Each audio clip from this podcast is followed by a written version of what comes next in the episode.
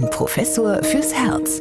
Ein Podcast des St. Theresien Krankenhauses Nürnberg. Wir freuen uns, dass Sie wieder bei uns sind im Funkhaus Nürnberg zu unserem Podcast Ein Professor fürs Herz. Wir, das sind Professor Dieter Ropers, Chefarzt der Medizinischen Klinik für Kardiologie und internistische Intensivmedizin am St. Theresien Krankenhaus Nürnberg und Anja Müller. Ja, Herr Professor Ropers und ich, wir arbeiten ja beide in einem christlichen Krankenhaus, wo auch die Feste und Gedenktage des Kirchenjahres eine Rolle spielen. Und da rückt demnächst der Aschermittwoch in den Mittelpunkt und damit der Beginn der 40-tägigen Fastenzeit vor Ostern. Ja, Herr Professor Ropas, welche Bedeutung hat denn die Fastenzeit für Sie? Üben Sie da bewusst in irgendeiner Weise Verzicht? Es muss ja nicht immer um Essen und Trinken gehen. Manche tun ja auch Handyfasten oder Autofasten. Haben Sie sich da was Spezielles vorgenommen für die äh, vor uns liegende Fastenzeit? Also tatsächlich ist es so, dass ich das äh, ein wenig adressiere, nicht indem ich jetzt eben äh, faste im klassischen Sinne, also auf Fleisch, ähm, ähm, Milchprodukte, ähm, zu verzichten, sondern ähm, ich ähm, verzichte dann auf etwas, was ich sonst besonders gerne eben mache oder ja auch esse, zum Beispiel Schokolade, bin ich ehrlicherweise so ein bisschen anfällig. Und äh, das gibt's in den 40 Tagen zwischen den 22. Februar. Übrigens, mein Geburtstag dieses Jahr fängt ausgerechnet mit der Fastenzeit an. Aha. Ja, mhm. Schon bitter, ja. Aber ähm, zwischen 22. Februar und 8. April ähm, wird es das dieses Jahr nicht geben. Das ist immer so meine ähm, mein persönliches Fasten. Aber es kennen viele Kollegen, die das genauso machen. Ähm, und es gibt tatsächlich auch, äh, glaube ich, äh, immer mehr, die das Fasten wieder aufgreifen. Das Fasten ist sozusagen ähm, im Kommen. Ja, man erinnert sich da vielleicht auch an an ähm, ja, Überlegungen, die es schon seit dem ja, seit der Antike gibt, diese, dieses Gleichgewicht der Säfte, ähm, dass man eben mit Fasten dann wieder ähm, hier dieses Gleichgewicht herstellt, um eben insgesamt den Körper was Gutes zu tun. Das ist noch fest in den Köpfen verankert und gerade in der modernen Zeit, in dem, was wir so erleben, kommt es scheinbar wieder. Also ich habe auch viele Patientinnen und Patienten, die danach fragen, können Sie das machen? Wie ist es mit meinen Vorerkrankungen? Geht das? Äh, wie kann ich fasten? Wie ich es Ausmaß? Was muss ich beachten? Also es ist ein großes Thema. Mhm, deswegen haben wir uns das ja heute auch gewählt, Herz und Fasten. Und ähm, ja, es geht jetzt allerdings nicht um Diäten, ja, sondern es geht um, ums Heilfasten, ja. Und das ist ja etwas, was äh, es schon sehr lange gibt. Ähm, das geht auf einen Arzt zurück, der heißt Otto Buchinger und der hat selbst an sehr starkem Rheuma gelitten. Der hatte wohl mal eine Mandelentzündung, die dann eben äh, zu Rheuma geführt hat und durch regelmäßige Fastenkuren konnte der sein Leiden lindern. Also welche Prozesse löst denn also Fasten dann wohl in unserem Körper aus? Ja, gerade Rheuma ist ein gutes Thema, weil dafür ist es tatsächlich gut belegt, dass dieses Heilfasten, heißt ja nicht umsonst Heilfasten eben äh, durch äh, zum Beispiel die Hemmung von Entzündungsprozessen und das spielt ja beim Rheuma eine zentrale Rolle.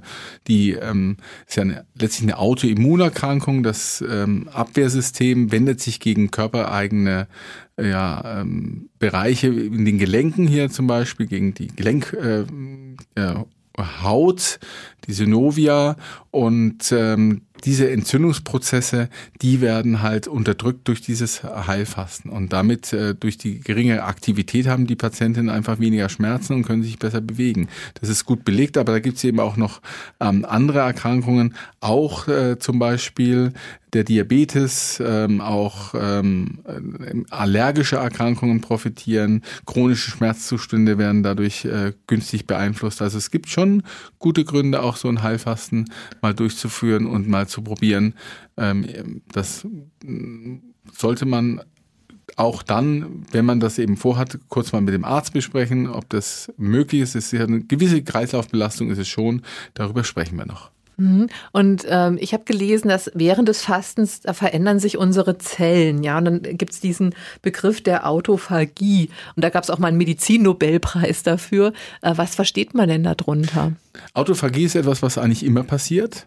Ähm, das ist eben letztlich ähm, ja ein Recyclingprogramm des Menschen, wo eben Zellen, die irgendwie schadhaft sind oder eben im Verlauf Schaden genommen haben, ähm, abgebaut werden und dann die Abbauprodukte dann wieder zu neuen ja, Zellen oder ähm, anderen Strukturen, der der Mensch eben ausmacht, ähm, synthetisiert werden. Also dieses, so eine Art wenn Sie so wollen, salopp gesagt, Anti-Aging-Programm äh, des Organismus. Diese Recyclingprozesse nehmen im Alter ab und man geht davon aus, dass zum Beispiel bei der Entstehung von Krebsleiden oder degenerativen Erkrankungen fehlerhafte ähm, Recyclingprozesse oder äh, weniger ausgeprägte äh, Recyclingprozesse eine große Rolle spielen. Und äh, Fasten scheint eben diese Autophagie sehr zu befeuern. Also dass eben diese Prozesse dort ähm, ja intensiviert werden, die Aufmerksamkeit, wenn man so will, ähm, für eben ähm, fehlerhafte Zellen, fehlgefaltete Proteine ähm, steigert, ähm, steigern sich dort und dann eben ähm, diese Anti-Aging-Programme besser funktionieren. Also das ist tatsächlich mit einem Nobelpreis belegt worden, nicht nur einen im Übrigen, es gibt sogar mindestens zwei, die mir einfällen dazu. Ähm, also das ist ähm, etwas, was jetzt nicht ähm, was wir uns nicht so einfach ausdenken, was so ein bisschen ähm, ja, paramedizinisch ist, sondern es ist wirklich sehr, sehr, sehr gut wissenschaftlich belegt. Ja, mhm. Gerade der Zusammenhang zwischen fehlerhafter Autophagie und der Entwicklung von Krebs ähm, ist, ähm, ist besonders gut untersucht. Und es gibt ja auch äh, Tierversuche, die zeigen, dass dann, ähm, wenn no Mäuse nicht so viel zu essen bekommen oder zu fressen bekommen, dass sie dann zwar ähm, auch altern, aber länger leben. Ganz genau. Die gibt's und das hat eben sehr direkt mit diesen Autophagie-Prozessen zu tun, was man ja auch im Tierversuch ganz gut untersuchen kann. Mhm. Aber äh, jetzt so eine Heilfastenkur, wenn man sich jetzt mal so durchliest, was damit verbunden ist, das ist ja jetzt auch nicht so äh, so ohne, sage ich jetzt mal. Ja, die ist ja auf zwei bis vier Wochen ausgelegt und die beginnt am ersten Tag mit einer Darmreinigung mit Hilfe eines Abführmittels oder eines Einlaufs und an den folgenden Tagen dürfen dann nur so zwischen 250 und 500 Kalorien aufgenommen werden und am Ende der Kurve dann die Kalorienzufuhr langsam wieder aufgebaut. Das, das hört sich ja für mich also schon mal ein bisschen brutal an.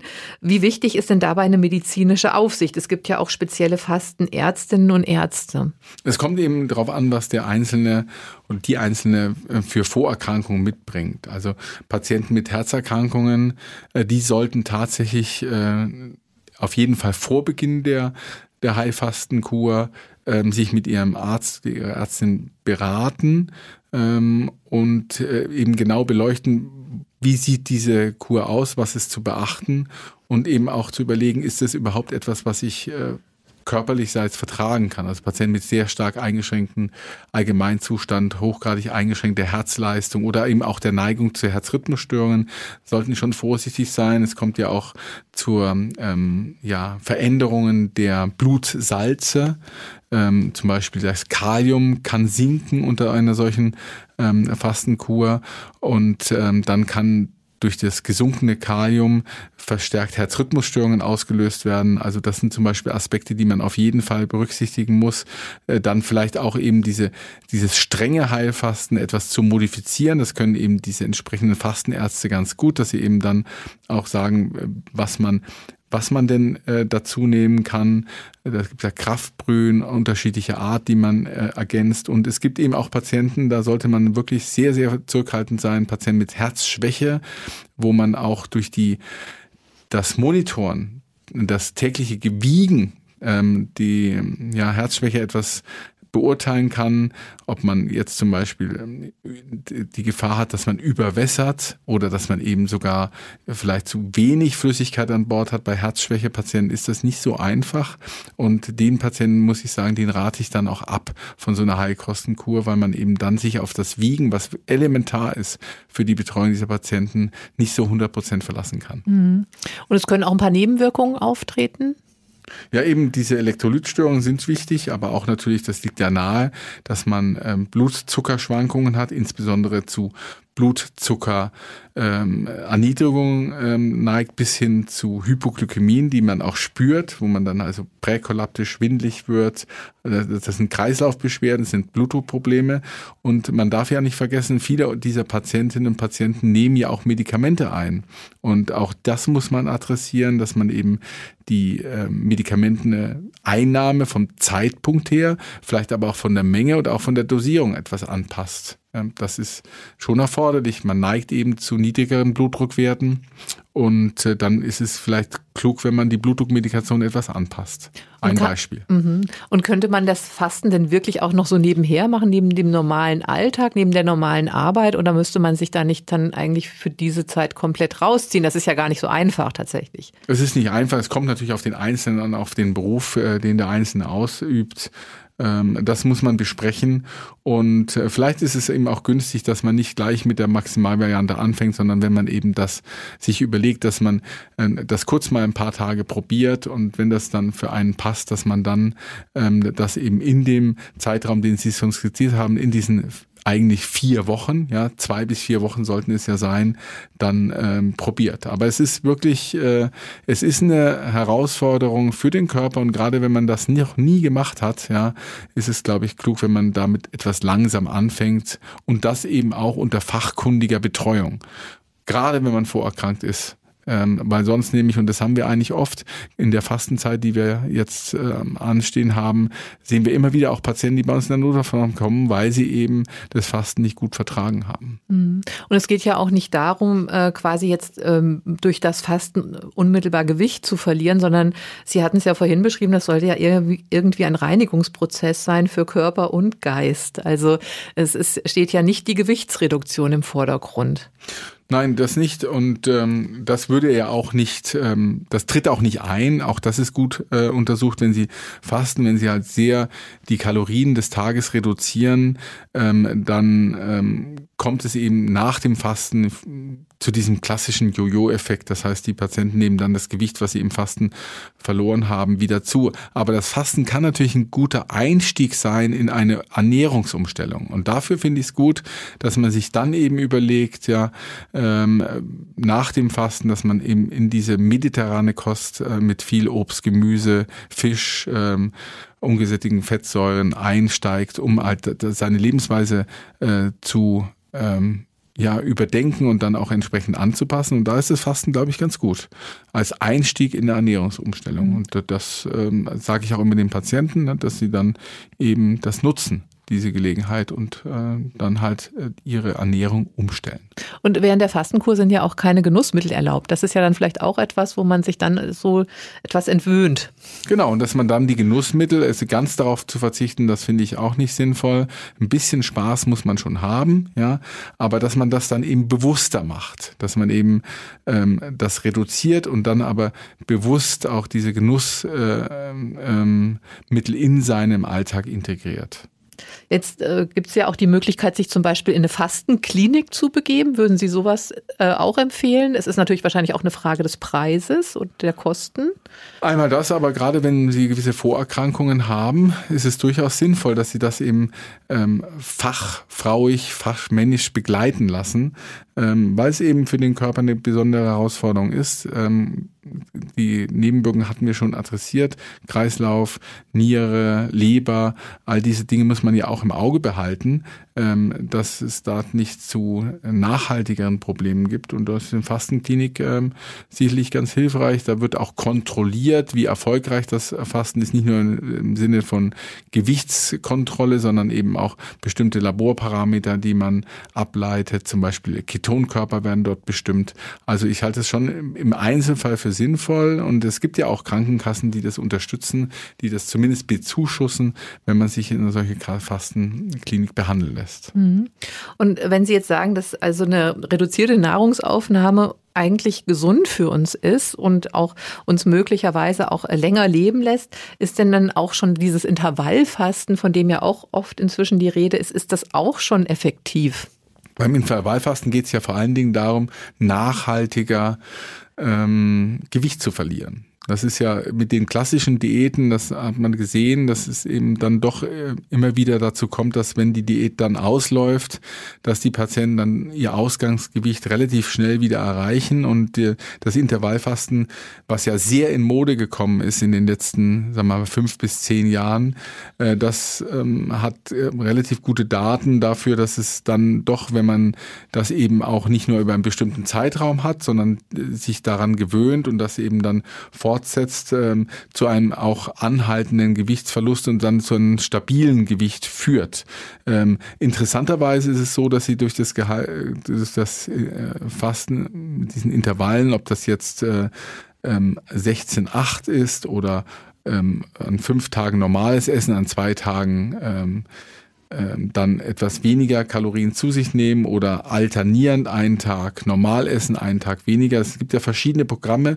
Bei dem 16-8 dann ist es eben so, dass man 16 Stunden nichts isst und in den acht verbleibenden Stunden dann an, auf zwei Mahlzeiten verteilt etwas zu sich nimmt. Interessanterweise äh, nimmt man gar nicht so, so viel weniger Nahrung äh, damit zu, sondern es sind so fünf bis zehn Prozent eigentlich weniger, also fast nichts. Das, von der Menge an Nahrung ähm, ist es wohl so, dass es gar keinen großen Unterschied macht. Aber ähm, durch die, ja, durch die, das Zurückgreifen des Körpers auf zum Beispiel Fettreserven in dieser, in dieser Zeit, wo man eben nichts zu sich nimmt, kommt es eben doch zu einer äh, nachhaltigen Gewichtsreduktion bei vielen Patienten. Und äh, deswegen ist es durchaus etwas, was äh, ja, man versuchen kann. Für viele taugt das. Es muss halt auch in den Lebensalltag hineinpassen. Das muss man schon sagen. Also ähm, es ist ja unter Umständen sozial nicht äh, unbedingt verträglich, wenn sie dann ähm, abends mit Freunden nicht mehr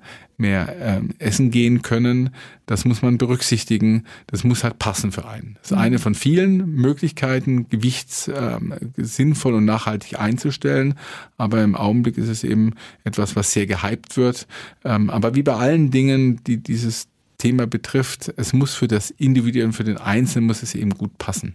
Und nicht jeden, für nicht für jeden ist eben dieses Intervallfasten gut geeignet und da muss es andere Wege geben. Mhm. Also Sie haben das Intervallfasten ja selber schon mal ausprobiert und sind Sie dann, Sie haben dadurch Gewicht verloren, aber sind Sie dadurch auch gesünder geworden? Also haben sich da Ihre Blutwerte irgendwie verändert oder haben Sie da irgendwie einen Effekt gemerkt? Ja, also mein Cholesterinspiegel hat tatsächlich abgenommen, muss man sagen. Und natürlich durch die, durch die Gewichtsabnahme habe ich natürlich äh, meine Beweglichkeit äh, verbessert. Ich habe weniger Probleme mit den Gelenken. Also ich fühle mich tatsächlich insgesamt gesünder. Und ich äh, habe ja äh, damit angefangen vor einigen Jahren schon, ähm, weil es für mich ganz gut gepasst hat. Ich zum Beispiel, ich äh, für mich ist kein Problem aufs äh, Frühstück zu verzichten und äh, berufsbedingt ist es eben auch weniger ein Problem aufs Mittagessen zu verzichten und damit habe ich eigentlich meine 16 Stunden schon durch und kann meine Nahrungsaufnahme auf die Abendstunden reduzieren. Das passt für mich eben sozial auch ganz gut und ich mache das immer noch ähm, und das ähm, hat eben bei mir nachhaltig dafür. Ich bewege mich gewichtsmäßig plus minus drei bis fünf Kilo jetzt schon seit ja, ein, zwei Jahren. Das läuft ganz gut. Ja. Und ist das auch das Ziel dann von dem Intervallfasten, dass das dann eine dauerhafte Ernährungsmethode ist? Ja, für viele ist es tatsächlich eine dauerhafte und eben dann auch ähm, im Sinne der Gewichtsregulation sehr erfolgreiche Ernährungsmethode. Ähm, was ich jetzt aber bei dem äh, Intervallfasten manchmal merkwürdig finde, weil Sie auch gesagt haben, so viel weniger nimmt man da ja gar nicht zu sich.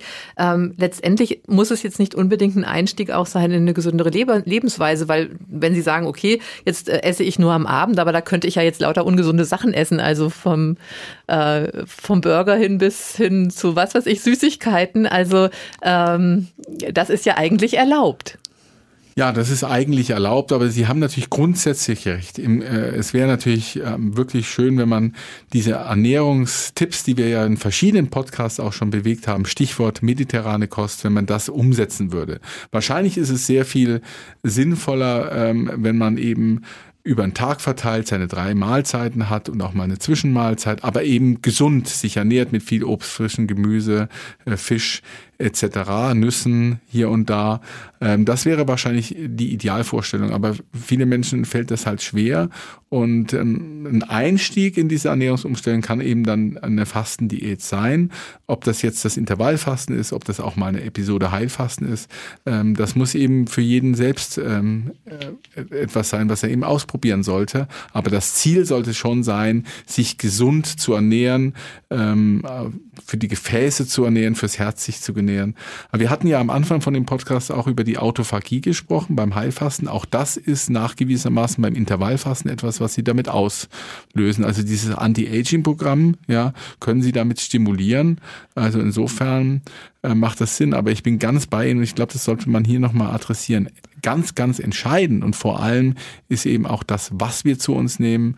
Und äh, nochmal mein Appell, äh, mediterrane Kost ist gesund, schmeckt und ja, ist auch gar nicht so schwer in den Alltag zu integrieren. Mhm. Und äh, Fastenzeit, äh, das ist ja unser Thema oder Fasten, das verbindet man ja dann immer mit Verzicht. Aber so wie Sie es jetzt schildern, es muss ja nicht immer mit Verzicht ähm, verbunden sein, sondern vielleicht auch mit Veränderung. Genau. Das kann ja auch etwas sein, was man ja, wo man sehr viel Neues lernt. Also gerade was die mediterrane Kost betrifft, da kann man, da gibt's ja enorm viel auch Literatur, es gibt die entsprechenden Kochbücher, es gibt Podcasts, ja, ähm, wie die in unseren, die dann noch mehr ins Detail gehen. Es gibt YouTube-Videos, man kann sich darüber informieren, da lernt man viel Neues und äh, ähm, das ist spannend und bereichert auch das Leben, ja, und ist gesund obendrein. Also jetzt haben wir Ihnen hoffentlich ein paar praktische Tipps an die Hand gegeben, wie Sie jetzt die vor uns liegende Fastenzeit vielleicht gestalten können. Ähm, ja, die Schokolade, futtern Sie da jetzt nochmal ordentlich, bevor es dann gar nichts mehr gibt oder wie gleiten Sie darüber in die Fastenzeit dann? Zumindest habe ich schon mal meinen Bestand gesichtet, jetzt gerade am Wochenende ja, und mal geguckt, ob da noch ähm, Ergänzung nötig ist. Ähm, aber die, äh, ich denke schon so ein bisschen vorbereiten werde ich mich darauf schon, aber es ist, ist tatsächlich so. Also, wie gesagt, Schokolade bin ich so ein bisschen ähm, anfällig für und die 40 Tage muss ich erstmal durchziehen. Also ein bisschen wehtun soll es schon ja. auch. Ja. Gut, Sie berichten danach hoffentlich, wie es gelaufen ist.